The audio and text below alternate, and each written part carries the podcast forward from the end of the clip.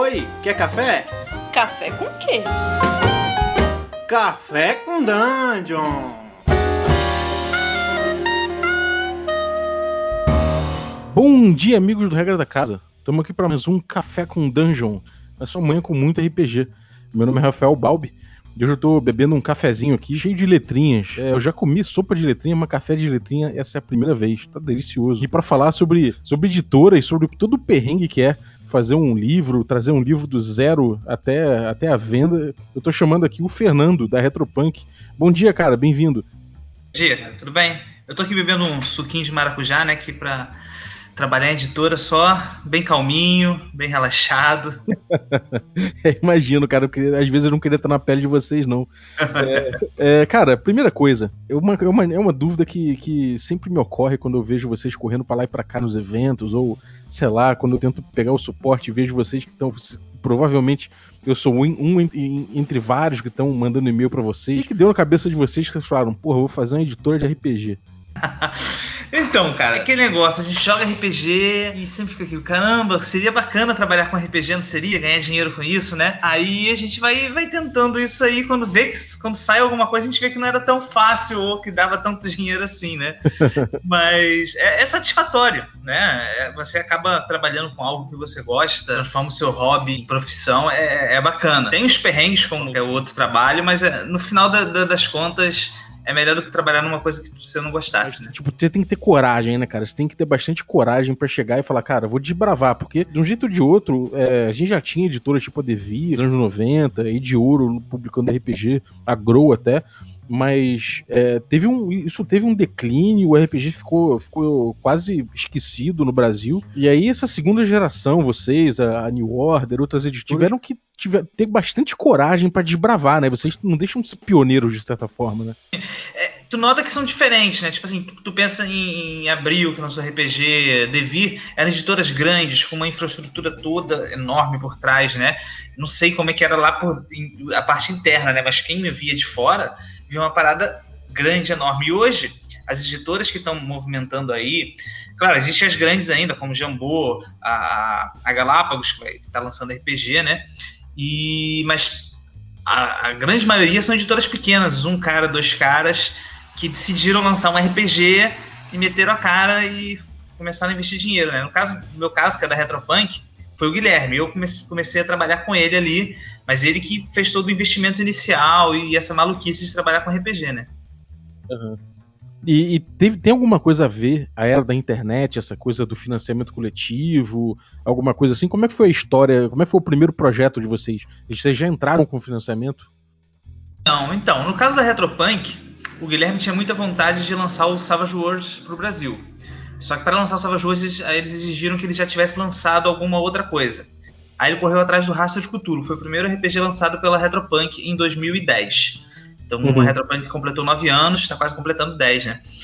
E eu acho que a internet facilita sim porque você tem o contato direto com o público agora. Você consegue ali ter uma facilidade de, de, de conversar com o seu público, de mostrar seu produto. Que há 20 anos atrás, 30 anos atrás, você não tinha tanta facilidade. Né? Uhum. E, e, o, primeiro, o primeiro lançamento dele, o Racha de Cthulhu, foi uma pré-venda, né? não foi financiamento coletivo. Financiamento coletivo só foi fazer dois anos depois, mais ou menos, 2012, isso. Dezembro de 2012, que ele fez o Savage Worlds. Foi o segundo financiamento projeto de financiamento coletivo que teve no Brasil. O primeiro foi o fiasco do, do Eduardo Caetano, saiu uhum. pela circular.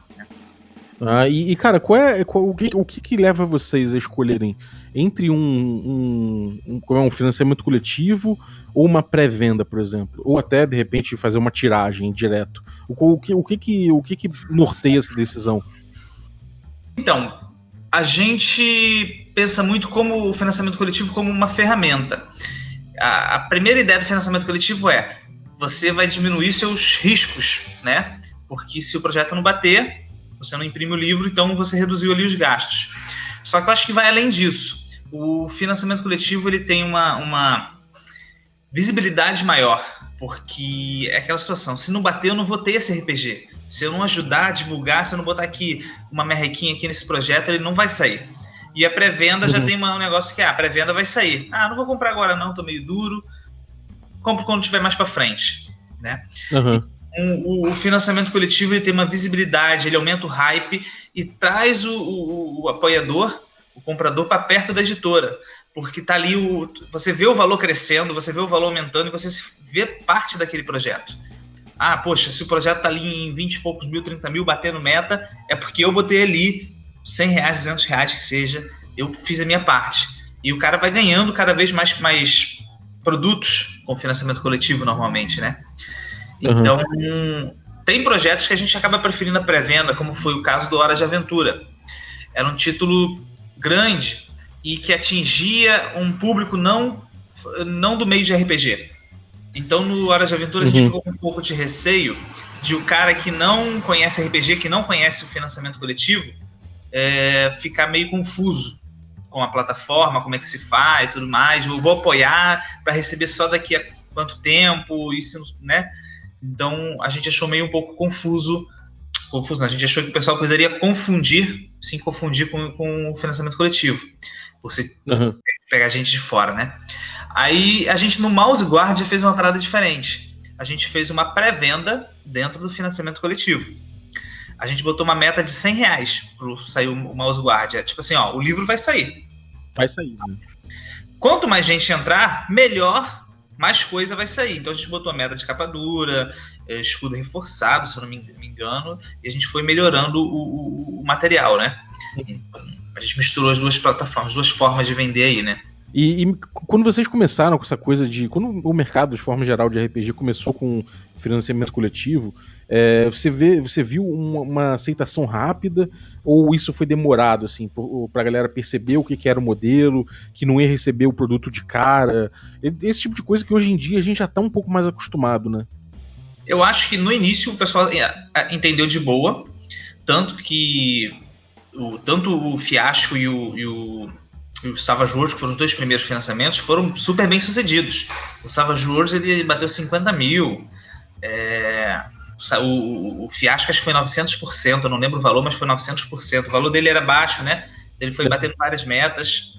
Então o pessoal entendeu de boa. Mas eu acho que depois, até o momento agora, a gente teve aí mais gente usando financiamento coletivo, mais gente entrando e talvez muitas pessoas não entendendo muito bem como funcionava né? Uhum. Então a gente teve um início bom, um meio aí de, de expansão, de mais gente entrando aí, você tendo que explicar a plataforma e fazer ela funcionar, e para a gente chegar hoje onde o financiamento coletivo é, é comum, né?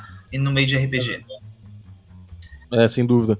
É, e, cara, isso pautou, isso pauta, né, bastante o mercado nacional. É uma coisa que eu vejo muito diferente, é que aqui, por exemplo, sei lá, vocês trouxeram o Castle Falkenstein, que, porra, é um, é um baita título. Foi, porra, eu acho, inclusive, uma grande sacada de trazer ele, porque ele não é um sistema novo, né, que tá aí é, aparecendo agora lá fora, ele já é consolidado e tudo mais. Mas ao mesmo tempo você lança ele e você meio que. Como, pelo modelo, você tá lançando ele e a linha inteira junto, né? Como é que é essa loucura, cara? Como é que é essa coisa de lançar tudo junto? Tipo, não é, ah, não, vamos soltando o suplemento devagar, não, vamos soltar tudo junto, praticamente. Então, Castelo Falkenstein, eu acho que se fosse pré-venda, a gente não lançaria ele. Porque foi uma aposta nossa. Quando o Guilherme licenciou ele, normalmente a gente participa, todo mundo da editora, do processo de licenciamento. Ó, oh, tô licenciando esse jogo, com esses, com esses termos, assim, dessa forma tal. O Falkenstein, eu fiquei sabendo ele dando entrevista. Ele tava dando uma entrevista no World RPG Fest. Não, porque ano que vem a gente vai lançar o Castelo Falkenstein. Tipo, todo mundo olhou para ele. Tipo assim, assim né? E aí a gente, pô, como é que a gente vai lançar isso? Cara, Falkenstein já foi lançado aqui, é um RPG antigo, não, mas é um RPG à frente do seu tempo. É, vamos ver como é que a gente vai lançar isso. Então, uma das coisas que a gente queria fazer, que é o que a gente faz em todos os nossos RPGs, ou pelo menos na maioria deles, é dar suporte a eles. Que era uma das grandes reclamações que o pessoal tinha com a Devir, né? Que só saiu uhum. o livro básico do Falkenstein. Então, de cara, vamos colocar o Falkenstein e o suplemento Como For, né? Beleza. E a gente botou as metas assim, já vamos botar esses livros aqui, vamos dar uns prazos grandes para a gente poder trabalhar com esses livros. A gente botou cada livro sendo lançado, cada meta extra sendo lançada a cada seis meses. Então dava tempo para a gente trabalhar. E vamos uhum. ver se lançar mais um ou dois, beleza. A gente consegue lançar isso aí e já consegue dar um suporte pro pessoal e depois a gente volta com os outros títulos. Só que o, uhum. financiamento foi super bem sucedido. Então, é, foi muito bem, né, cara? É. A gente não esperava tanta aceitação que, o, que esse fator nostalgia fosse influenciar tanto, né? Uhum. E, e aí, tipo... Muito... É, e aí, cara, vocês então olharam e falaram, cara, então a gente vai lançar a linha inteira.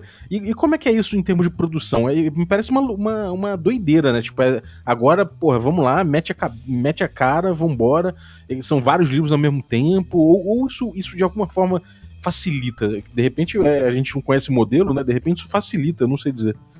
Não, não sei se, se é. Mais fácil não é, mas organizado. Se você tem uma organização e, e, a Retropunk ela aprendeu com os erros a se organizar, né? A gente teve um problema no Savage Worlds, por exemplo, que foi isso: bateu várias metas extras e chegou lá a gente não conseguiu dar conta de produzir esse material e atrasou o Deadlands, que era uma meta extra de lançar o cenário. Então isso. Uhum. Apesar de ser o, o primeiro financiamento da, da, editora, chegou um momento que quase fechou a editora. Porque Caralho. não estava não estava dando para produzir. Então a gente foi aprendendo com isso tal. E quando eu entrei na Retropunk foi para ajudar a corrigir esses erros. Eu botei várias. Ó, a gente vai organizar isso, vai ser assim, assado, assim. Então, com o Falkenstein, a gente já foi o ápice de nossa organização. Ó. A gente já tinha o livro básico uh, traduzido e o suplemento Como foi traduzido. Então, eles estavam em revisão durante o, o, o processo. E quando o financiamento rolou, a gente já estava traduzindo o primeiro suplemento. Então uhum. a gente começou antes e já, tá, já começou adiantado. A gente já tem dois suplementos traduzidos. O próximo lançamento, que provavelmente aí no meio do ano, que é o livro do sigilo, está traduzido, está em revisão.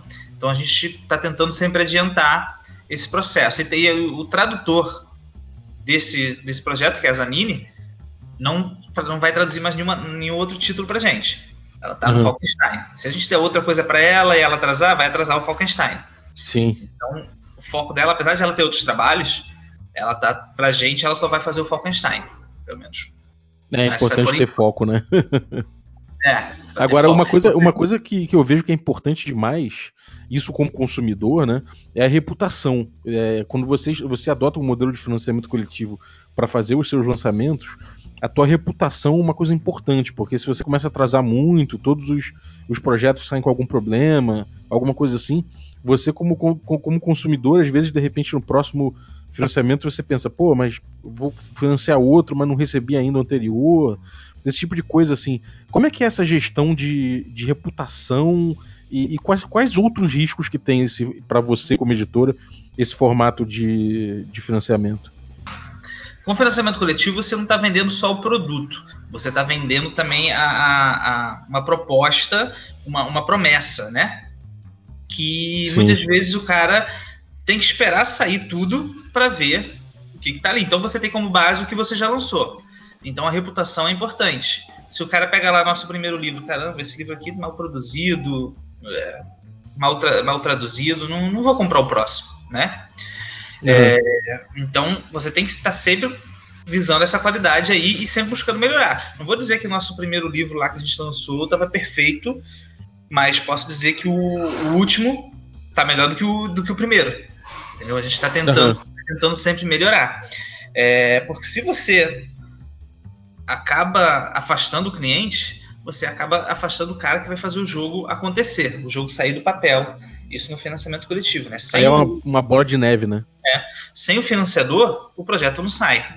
É diferente de pré-venda, que tu vai lá, mete a cara e o projeto sai. Tu pode tomar um puta prejuízo, mas o projeto uhum. sai no financiamento coletivo você abre mão dessa é, de, de, de, arriscar, né? Você não vai arriscar o seu dinheiro ali, mas você tem que conseguir trazer os, os, os financiadores. Então, uhum. você atender as expectativas deles é muito importante, né? E, pô, estavam falando do Castelo Falkenstein, o Castelo Falkenstein a gente está vendo que conseguimos atender essas expectativas. Que tá todo mundo elogiando, até a gente que de dentro ficou, caramba, ficou um trabalho muito foda mesmo, né? então, o negócio é esse, é sempre aprender com os erros, cara, melhorar. Se a gente atrasou lá no, no, no, Savage Worlds dois anos para lançar a meta extra, a gente já não repetiu isso no, no, nos próximos projetos. Atraso hum, acontece? Sim. Acontece. O Falkenstein saiu com atraso. Saiu com três meses de atraso, mais ou menos. Mas também o que, que a gente notou? O financiador ele não quer só colocar o dinheiro lá, não. Ele quer estar tá ciente do que está acontecendo. Então a gente tem a política de mensalmente lançar atualizações. Então o Falkenstein atrasou, mas ó, pessoal, atrasou por causa disso. Ó, pessoal, está nesse processo. Então, muitas vezes a gente vê reclamação de, de pessoas que participam de financiamento coletivo, que é de não ter essa, essa atualização. Então a gente tem essa política de mensalmente, ou quando tiver alguma notícia importante, lançar uma atualização para os financiadores, né? Porque eles não são simples compradores, são parte do projeto mesmo, né? É, isso é tão verdade que, que é engraçado. Você, no meio do RPG nacional, você vai trocando ideia com a galera e parece que todo mundo trabalha em gráfica, né? Porque os, os caras já estão cientes. Não, porque o outro tá lá na prova de, de impressão, não, porque, porra, não sei o que parou no alfândega. A galera parece que é, é, é parte do projeto mesmo, né? Então, é, parece que é um bando de gente entendida, né? Quando fala do assunto. Nossos últimos projetos atrasou muito por causa do Falkenstein, que virou uma bolinha de neve aí, porque o Falkenstein a gente teve que mandar para é, é, o Soria para provar, eles demoraram para caramba para provar. Um problema, né? E isso atrasou o Mouse Guard e atrasou o outro projeto Inter Eterno. Tanto que a gente, início do ano, esse primeiro trimestre, a gente pisou no freio. Não vamos botar nada enquanto a gente não começar a entregar os antigos, né? Uhum. É, mas com o Mouse Guard teve uma parada foi o seguinte: um cara botou lá no grupo do Mouse Guard, pô, alguma novidade do projeto? Sendo que eu tinha lançado uma novidade uma semana antes, né? O cara não deve ter recebido um e-mail, não deve ter visto. Os próprios, os outros próprios financiadores que foram lá responderam ele. Pô, vê teu e-mail, pô, aconteceu isso, não sei o que lá. Alguns já tem mais de forma um pouco mais grossa. Pô, você não vê seu e-mail, não? O outro, não, ele pode não ter recebido. Eu não precisei nem responder, né? Já responderam lá.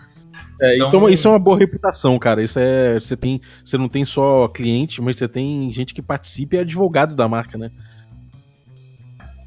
Então, é, é trazer o cliente para perto de você. O financiamento coletivo é muito bom para isso, né? Uhum. E, e, cara, assim, uma, uma noção que às vezes as pessoas, que eu já ouvi de, de, gente falar, é que, não, pô, a editora tal, ela não faz financiamento, sei lá, porque é, ela, ela, ela, já faz, já, já lança o produto no mercado, porque já é, já é maior, já tem mais dinheiro, já não sei o quê. E isso é uma, uma coisa que a gente às vezes pensa, que a, as editoras estão fazendo financiamento até elas ficarem maiores, mais parrudas em termos de, de capital, para poderem lançar o livro direto. Mas isso é verdade ou, ou, isso, isso é só uma escolha de modelo? Eu acho que não é necessariamente verdade, eu acho que é uma escolha de modelo. O financiamento coletivo sim ajuda muito quem não tem o dinheiro para lançar, né?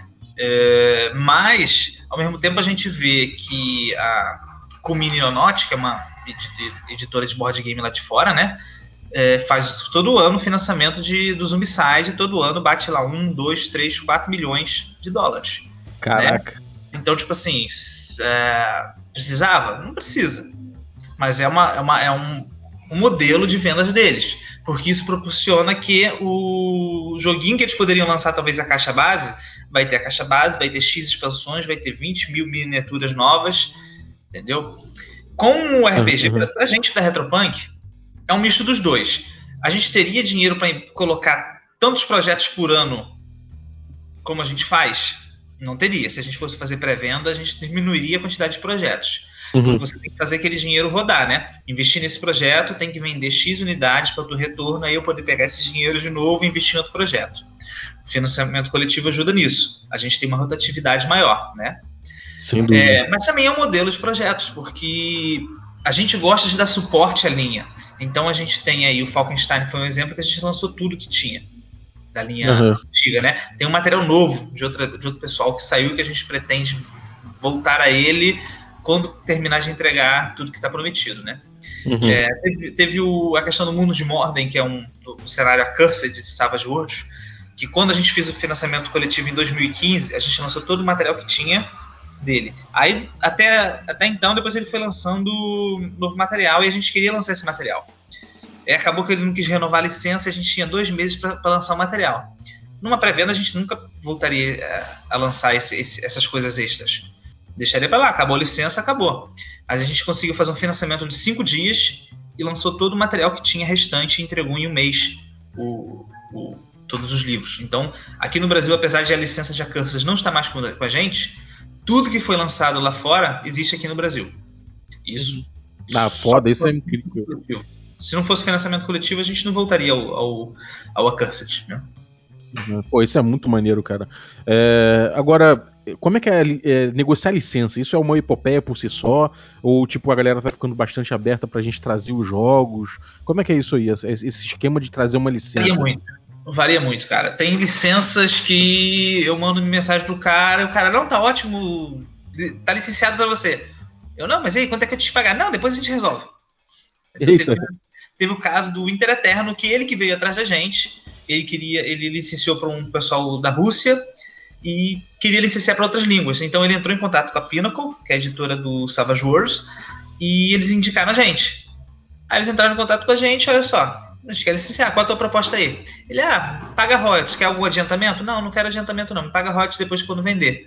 Ótimo. Uhum. né? Já tem outros, cara, que aí eu, esse eu posso falar abertamente porque nunca rolou, que é dois cenários que, que, de Cthulhu para Savage Worlds, que é o Realms of Cthulhu e o Actuum Cthulhu.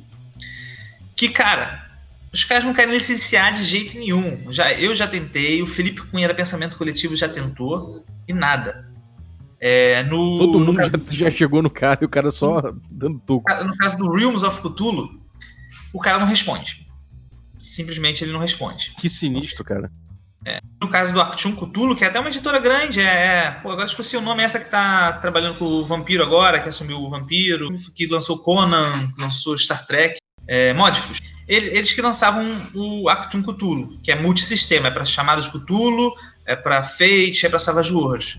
Aí a gente entrou em contato e eles, não, vocês não podem lançar porque precisa da licença do chamado. Eu falei, não, mas a gente já tem autorização da Chaosium para lançar material para Cthulhu porque a gente lança o Rastro de Cthulhu. Que uhum. acho que tem uma o, o, RPG de Cthulhu tem uma, um negócio aí que a, a Chaosium acho que é dona de vários termos e tipo assim para você lançar um RPG com o nome Cthulhu na capa precisa de autorização da Chaosium. Então, tipo ah, assim. Doideira, é, eu não sabia disso. É, é mais ou menos isso. Eu nunca entrei nos pormenores dessa questão, mas ele, para lançar um RPG de Cthulhu, acho que precisa da autorização da Chaosium. Uhum. Então, a gente não, a gente já tem essa autorização porque a gente tem o, o rastro de Cthulhu, né? Não, mas uhum. não pode, não sei o que lá, tudo mais. Aí entrei em contato com a New Order, que eles estão lançando os chamados Cthulhu. Pô, cara, vocês têm os, os, chamados Cthulhu, tem licença. Posso usar isso para tentar licenciar o, o Actung? Pode, pode sim. Qualquer coisa a gente faz um lançamento juntos, ver o que, que sai. Eu, beleza. Não querem licenciar de jeito nenhum, não sei o que, que é. Mistério. É, o cara tá envolvido de... em algum culto, com certeza. no geral, varia muito, né? É, no geral é muito, muito fácil negociar. O cara vai te mandar proposta, você aceita ou não. Mas tem uns casos mais complicados. Uhum. E, e, cara, qual foi o, assim, o momento. Você falou do, do, no momento que quase fechou a editora. Qual foi o, esse foi o momento mais difícil que vocês tiveram com a editora? Teve algum momento que perigou, falou, falou puta, não vai dar certo? Aquele momento que você falou, cara, acabou, não, não vai dar.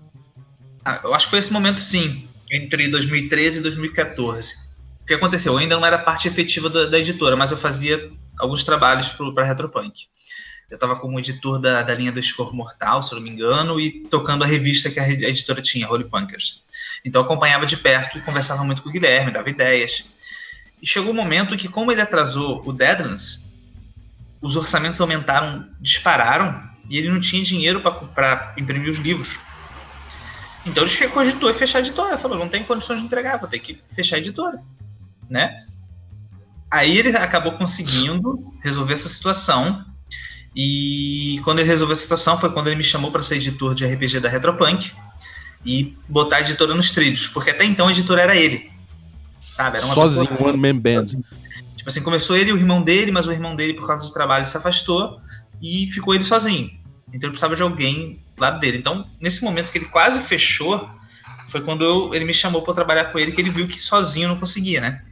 E de lá para cá a editora já cresceu pra caramba, né? A gente cresceu pra caramba, né?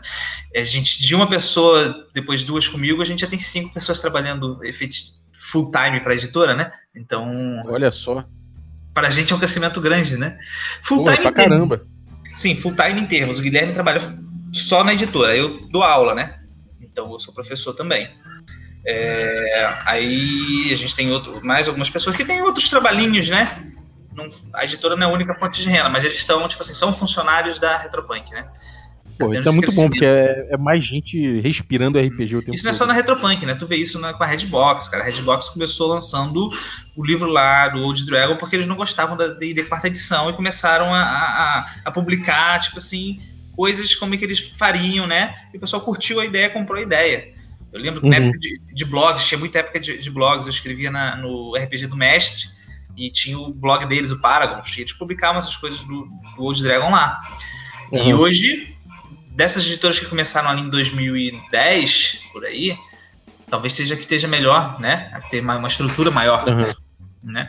Ah, então você vê esse crescimento não só da, da, experiência minha da Retropunk, mas no geral, né? Uhum. E o futuro, cara? O que, que você vê pro futuro? É, tem alguma coisa aí que vocês estão para lançar que você possa dar em primeira mão ou não? Ou tem alguma coisa rolando que você, que você, que você possa falar pra gente?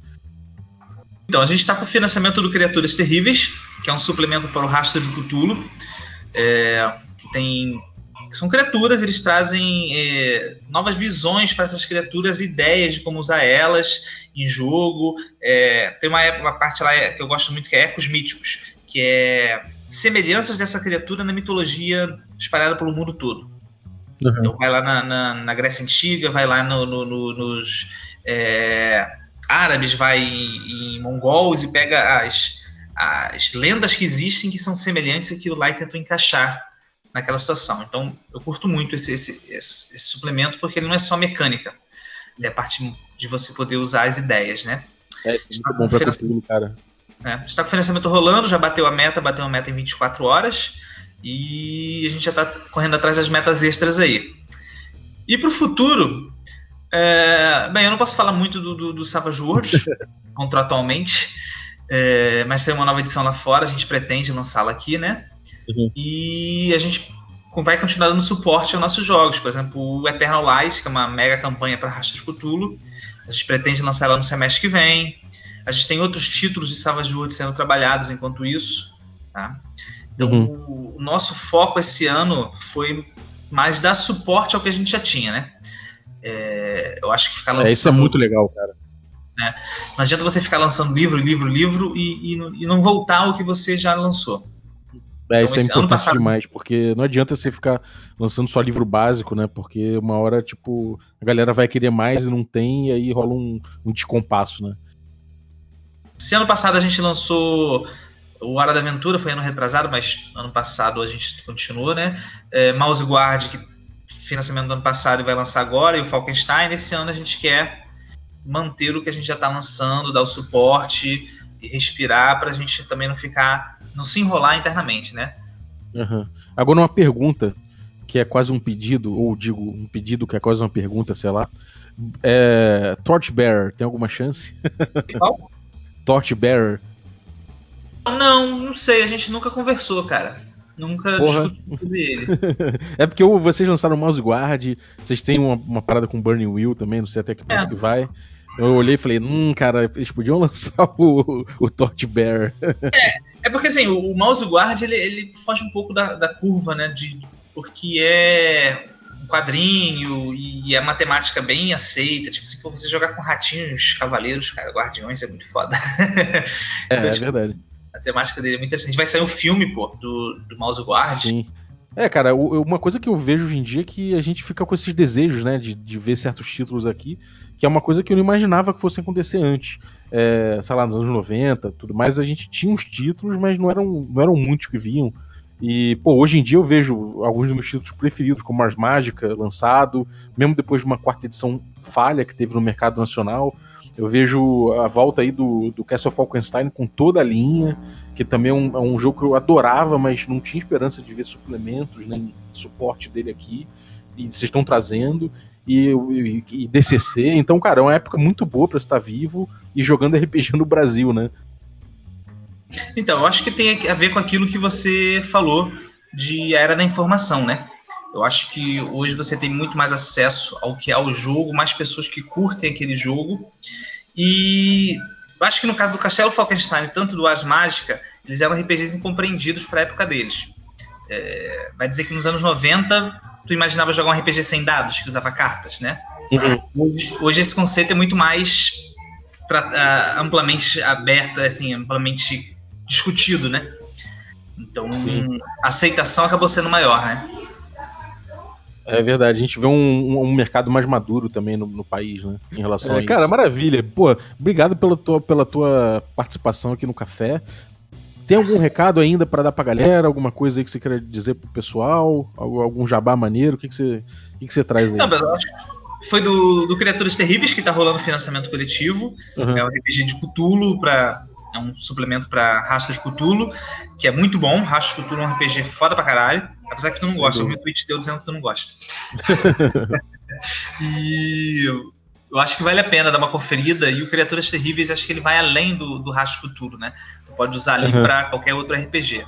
Acho que vale a pena dar uma conferida e apoiem as editoras nacionais, cara. Acho que a gente, no geral, é, é fã de RPG que quis trazer RPG para todos os outros, os RPGs que a gente gosta também para os outros jogadores. Então, tentem apoiar as, as iniciativas. Apoiar não necessariamente só colocar seu dinheiro lá, mas dar, fazer uma crítica, pô, faz assim, faz assado. Isso é muito importante, é, né? Sim.